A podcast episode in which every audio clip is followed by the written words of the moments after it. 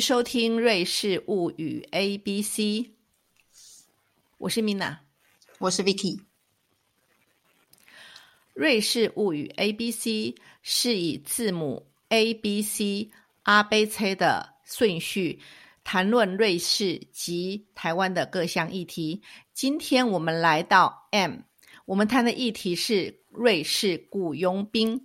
瑞士雇佣兵的德文是 Schweizer Söldner。那有些人就会觉得说，这明明是 S 开头啊，那我们为什么会以 M 为开头呢？对，因为它的英文是 mercenary，所以我想，如果是在英文的世界里面讲到 mercenary，讲到雇佣兵的历史，通常就不能不提瑞士。的雇佣兵，因为他是一个那个中世纪战场上一个算是很剽悍的一支军旅嘛，所以也是想要借由这个字，这个 mercenary 来看看我们平常比较不为人知道的那一个呃，关于瑞士历史上铁跟血的一个篇章。所以呢，其实这个也关乎到说，我们今天在看待呃瑞士的历史的时候。呃，我们是不是有一个对照组？那我就会去呃好奇说，哎，今天瑞士人的形象，或是瑞士男性的形象是这样？好，好像我不知道，Mina，你觉得你平常接触到的社会贤达，好了，是一个什么样的形象？瑞士人的形象，你觉得一个笼统的印象？呃。好，那因为呢，我雇佣兵呃一般都是男性嘛，那我们就谈谈那个瑞士男性给我的呃印象好了。那呃，从市井小民到好社会贤达，哎，我是觉得哈，他们其实都非常的温文有礼，然后很谦让，然后嗯，你会觉得就长就身材来讲，他是真的不是特别高大，那嗯。因为我以前在德国嘛，那德国男人就是非常的哦，雄壮威武，都好壮这样子。我每次看到那个呃德国警察，我都觉得我如果不小心撞上去，可能跌倒的就是我自己。可是呢，我第一次看到瑞士呃警警方的时候，我都觉得这个这个真的可以当警察吗？可是呢，你慢慢看久了，而且我有几次呃打交道啊，他们真的好有礼貌，我还会跟呃我们有时有时候看到一些游行啊，我还会呃。不知道是什么是什么发生什么事，我还跑去问他，哎，这是什么干什么？他们会回答我耶，好可爱。对，那我就觉得，哦，嗯，对，完全没有那种暴力之气。对，就是德国警察就会让你觉得哇，真是日耳曼铜墙铁壁的，你知道 那种那种形象。但是瑞士的警察，或是我们其实有时候会在周末的时候看到那个服兵役的。男生对不对？就穿军服，然后带他们武器，然后就是要么就是放假回家路上，要么就是收假回部队路上。然后除此之外，你不觉得这个国家，尤其它是一个中立国，你不觉得它是一个穷兵黩武的国家？但是如果回到几百年前，比如说从中世纪以来，就会发现说，哎，其实这个国家的男人非常的会打仗，就是所以呢，就是今天就要来跟大家谈谈他们到底是怎么样。在这个古战场当中称霸整个欧陆的的世界，好，所以首先就是要来说说这个，我们今天可以在那个联邦，就是瑞士联邦政府的那个档案馆，然后网页找到相关的文件，然后回推到最早他们收集到的那个文件是在呃差不多十五、十六世纪。然后就可以找到一些招募那个时候雇佣兵的一些像是契约一样的东西。然后呢，它这个文件保存从一五一八年，然后一直到这个十八世纪末，所以它其实这段期间就记录了很多瑞士男人，特别是雇佣怎么样出国去当雇佣兵的一些现象。然后他，我可以说，嗯，那个瑞士的雇佣兵是瑞士出口的有名产品嘛？这样对对对，没错没错。它像是我们今天会用今天话就会说 outsource，对，或者是那个劳力出口，劳力出口国。因为雇佣兵这个字就是受雇于人，然后成为佣兵，所以说穿了，其实他就是为了钱去作战、去打仗的一种一种军人，一种士兵。那最早最早雇佣瑞士人来当他禁卫队啦，或是当佣兵的，其实是那个神圣罗马帝国的有一个皇帝叫那个鲁道夫一世嘛，那其实他就是哈布斯堡家族的鲁道夫一世。可是事实上，哈布斯堡本来就源自于现在瑞士境内，就是他是其实在现在的瑞士境内起家的，只是说他扩扩展疆域以后，他一路东移，然后最终就是以这个奥地利为核心，然后成为那个奥匈帝国的那个那个统治者。但是他们是这个鲁道夫一世是最早，然后雇佣瑞士人。这是在差不多是四世纪的时候，然后到了这个十五世纪的时候呢，开始有，比如说像法国的国王啊，还有这个意大利那种米兰大公啊、米兰公爵，他们也非常的喜爱雇佣这个瑞士人当这个雇佣兵，因为因为从这个呃，就是现在那种一些讨论呃中世纪战术的一些那个史料来看呢，就是。瑞瑞士雇佣兵有一种破坏行规的这种行为，就说因为佣兵其实他真的是为钱打仗，所以佣兵本身算是你可以把它看作是有价商品。然后在这个佣兵的市场上，谁出价最高，他就可以雇佣到战斗力最强的佣兵嘛，很合理，对不对？然后既然这些佣兵这些男人是有价商品，所以他随时可以被交换，随时可以被收买。所以呢，佣兵打仗的时候，在那个晚期中世纪的时候，会有个现象说，你未必要把你的敌军杀到死，杀到割喉，你其实可以俘虏他，然后去跟他的雇主索赔，就是要要求赎金这样子。所以，所以他们在战场上虽然好像。杀的这个呃血流成河、近身肉搏，反正你知道冷兵器时代就是有那种刀光剑影的氛围。可是他未必要把对方杀死，但是瑞 士雇佣兵就不知为何就决定要把对方杀死，就是他只要一出一出手一出阵呢，对方就没有被。活命的机会就是绝不留活口。其实他就是这个，就是我刚刚说破坏行规啊。因为你你干嘛呢？就是为什么不给他留点余地呢？所以呢，他这种他们这种行为，吼，就是他们这种风格，就会起到一种在战场上的心理威吓的效用。比如说，我如果是西班牙佣兵，我如果是那个英国佣兵，我如果看到我今天对到瑞士人，我是不是心里有点毛毛的？因为他好像不会对我手下留情，对不对？所以呢，这个第一步就在气势上就赢人家。然后再来就是他们的一种很特殊的武器，叫做今天我们叫做瑞士戟，就是那个起这种武器，就是一一一把像是长矛或者长枪，就是那个柄是木质的木木，像你就把它想成是一个木棍，然后这个长矛的有一个尖头，对不对？但是呢，瑞士戟的特色就是说，它在这个长矛的这个尖头的部分呢，还另外多加两个 feature，两个两个配件，一个就是那种战斧，然后另外一个就是铁钩，所以它简直是一个就是三合一的凶器这样子。所以它它这个武器呢又又长，所以根据这个历史记载，它几乎可以达到两三公尺长，很重诶，很很长这样。然后它又有三个锐锐。锐利的尖头，就说你那个矛矛头的部分，你可以去刺，对不对？战斧的部分，你可以去劈，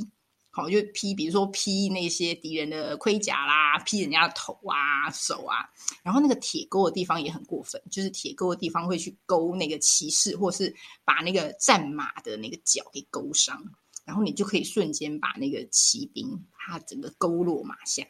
这真的就是非常狠的人间凶器。所以其实我我我也不是什么战争史的狂热者，可是我去读到这篇的时候，我我瞬间会把我拉到那种就是中世纪的那种战场，那真的就是我们今天很常讲一些什么刀刀见骨啊，什么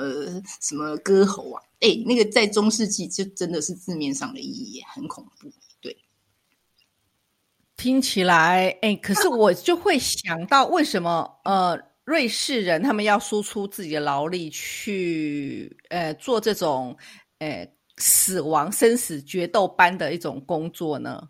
对，是因为他们那时候比较穷苦。没错，你说，因为其实这也是有点颠覆我们现在对现在瑞士的印象，因为它现在是我们常提到，它是一个瑞士很很富有的小国，但是那个十九世纪以前，瑞士真的超穷的。它就是因为你想，它都是山多地少嘛，所以它就没有平原可以耕种。然后山多地方，你就是最大的经济效益，就你可能就是在山山区牧牛啊、牧羊啊，就是我们以前谈过畜牧业这样子。那呃，就加上它的地形就是都很崎岖，所以它也没有什么丰富的矿产哦。所以它就是自古以来就是一个小国寡民，然后呢，天然资源很稀缺的地方。所以它就。如果那些你想山上的男人们，如果不是在山上牧牛，或者是做一些简单的耕种，他他他有什么其他赚钱的机会？所以，但是他他有一个特色，就是他们的就是农农农民的那个身体素质是很强的，所以他们就会被呃选去好出国去当，是我们刚刚说劳力输出的这个些工作，那就是去为了钱卖命打仗。那其实一开始，其实他们也没有那些呃很很丰富的军备资源，因为瑞士自古以来就没有没有那种国王啊，或者是一个中央集权的一个政权政体这样，所以都是各自为政。所以呢，你你我们去想说，今天中世纪那些很华丽的骑士，比如说全身就穿着胄甲、金光闪闪骑着战马，其实那些都是有呃军权在支撑的军队。你才可以有那样的资金去购买那样的配备嘛？但是瑞士人打仗的方式，他是没有马可以骑的，买不起；然后没有那些华丽的胄脚可以穿，买不起。所以他们都是第一个是步兵，然后第二个就是手持我刚刚说的那种瑞士战戟，像长矛，但是有三个尖尖头的那种武器。所以呢，他们是步兵，然后呢就是徒步 行进的。但手持那么长的武器，它可以有一个很厉害的战术。就是形成一种步兵的方阵，然后大家组成方阵以后呢，你就把所有的这个瑞士战旗朝外，所以你去想，它那个方阵是充满了一堆尖刺，就是非常长的一些瑞士战旗形成的一个尖刺，所以它就是一个行走的武器呀，行走的战车，然后它可以用这个战这这种军呃这种战队形这种战法呢，去击退很多高高在上骑在马上的那些骑士，对。所以，所以听起来呢，就是我刚刚说，他们呢，真的是一一步一步把自己作为瑞士雇佣兵的品牌，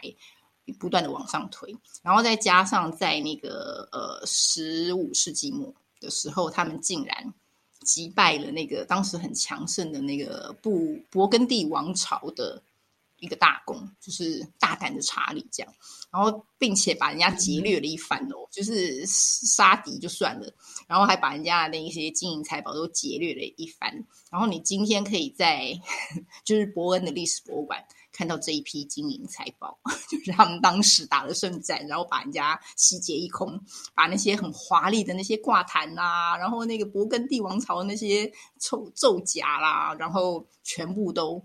拿到这个。就收到瑞士来，然后就现在在伯恩的历史博物馆展出。嗯嗯，其实哈，我们回到上我们上一集讲的那些伯恩呃瑞士联邦的起源，我们可以知道，瑞士你刚刚讲的那些时代，其实它是一个松散的呃各个邦的一个联盟的组织而已。所以呢，他们是在这个联盟组织的背景之下，孕育出了这一批嗯。强大的人间凶器，对，然后打败了你想说的那个呃强大的军的军队，对，因为因为那也是一个嗯。就是说，他们可以不断的把自己作为呃雇佣兵的品牌往上推的一个一个历程嘛。就是说，他以这个联邦型，就是一个松散的联邦军的形态，打赢了那些有中央集权、有王朝基础的一些那个皇家或王家的军队。这样，然后呢，这个是这个是他们打败了那个勃艮第，这个就是呃一四七六年，然后一四九九年又发生了一个。就是他呃，瑞士联邦军要去对抗现在德国南方有一个斯斯瓦比安这个区域的一个呃军队，然后那个斯瓦比安跟这个瑞士联邦军去去呃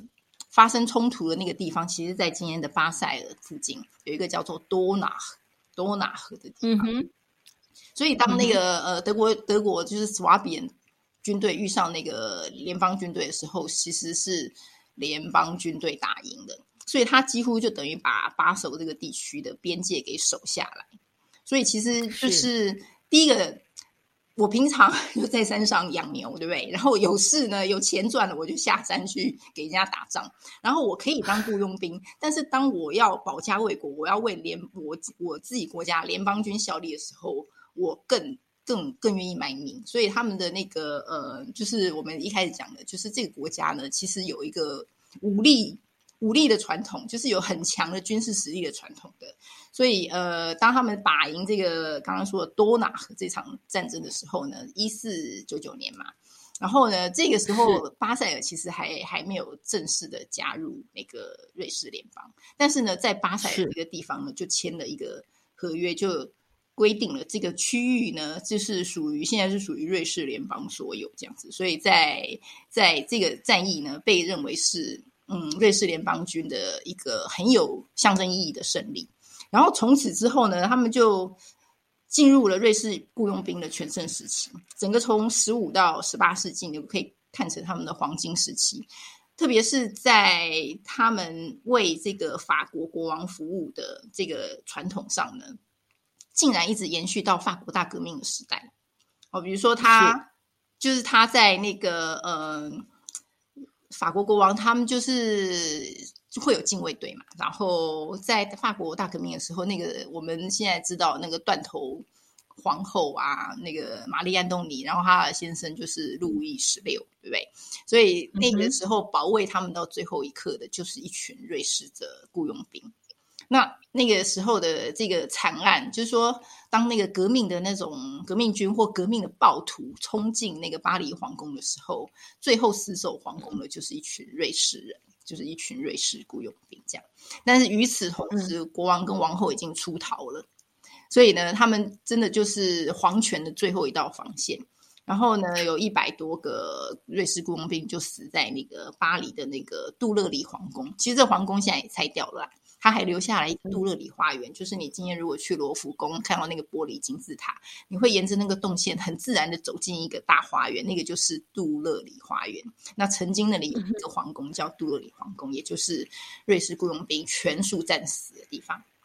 这个就是在那个法国大革命。那如果今天来到瑞士玩的人，通常都会去那个留森嘛？那留森一定要看的就是有一只那个垂死的狮子，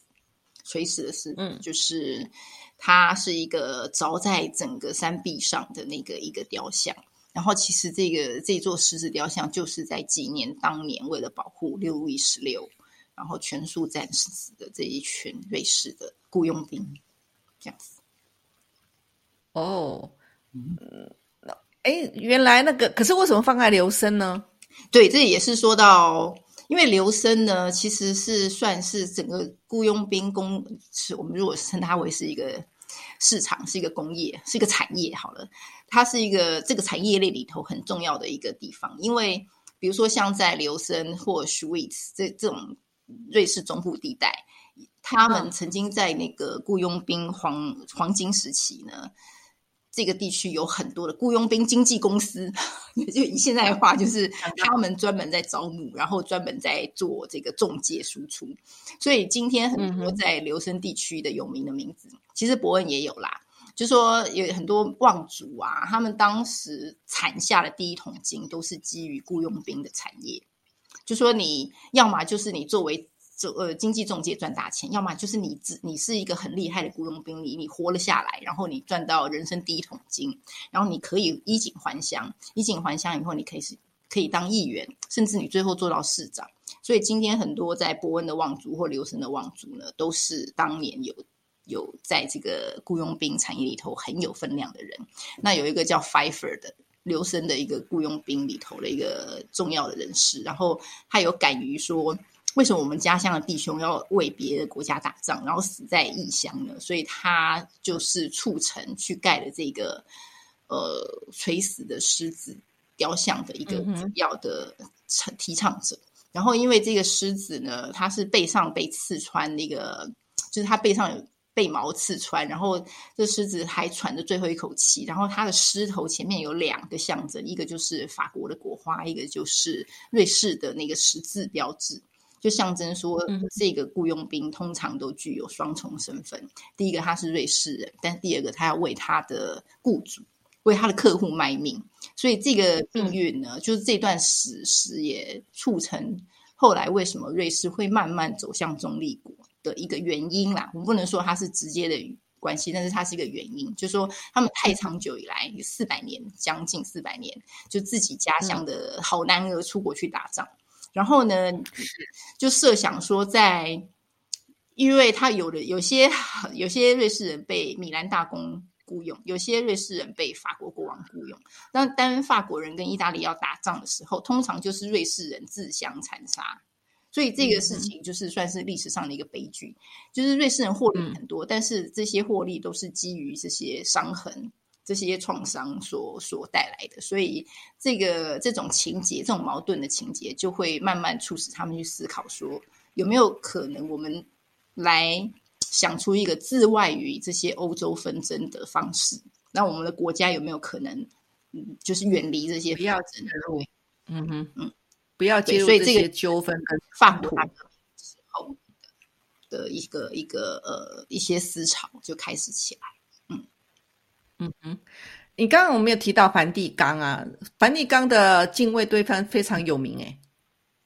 对呀，因为那个大家如果有看过那个电影《天使与魔鬼》，对？就是里头你就会看到教宗出巡或者教宗经过的地方，通常都会有 bodyguard 贴身保镖，他们穿的非常华丽嘛，就是那种红啊、红色、呃、黄色、蓝色，好非常花巧的制服，然后头上戴着一个那个那个头盔，然后上面有那种。红色的彩花，通常手上都会拿着一个我们刚才谈论的那个瑞士战旗这样子，然后就威风凛凛。然后这些人其实到现在都还是瑞士公民哦，因为这个雇佣兵的传统，今天还可以在梵蒂冈就是教宗的精卫队当中看到。那他有一些录取招募的条件。就说他应有，就是他应该常设的人数应该要一百三十几个人，然后呢，他必须是瑞士国籍，他必须是天主教徒，然后他必须是在十九到三十岁左右的单身男性，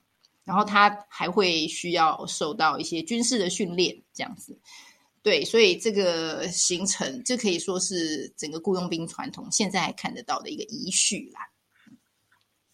对，白人，然后男人，然后天主教。目前还没有看到非白人的成员，可能我看的不够多，但是我不知道有没有一些纪录片里面会有非白人的的这个卫队的出现。但是目前媒体上看到的照片都是白人。不过瑞士的人口目前也还都是白人为多数。嗯会有女性呢？女性为什么不可以？女性如果长到一一一一百一百七十四公分以上，然后他是天主教徒，他十九到三十岁，然后他军事能力很强，他应该也也可以吧？这个是这这个放在现在的眼光上看，好像有点政治不正确。不过呢，历史嘛，历史传统啊，我们就不多于置评。对呀，对呀，说说不定很难说啊，因为。对时事瞬息万变，所以这个就是我们今天讨论这个瑞士雇佣兵的一些一些小历史。谢谢 Vicky 今天为我们介绍这么有趣哦，前面跨到呃瑞士联邦的起源，后面跨到瑞士中立国呃形成的过程的历史。那接下来我们下周就是要进入去谈谈瑞士中立国这个政策的。一些形成的脉络，到现在目前的一些各种的争议那我们就下周见了谢谢拜拜。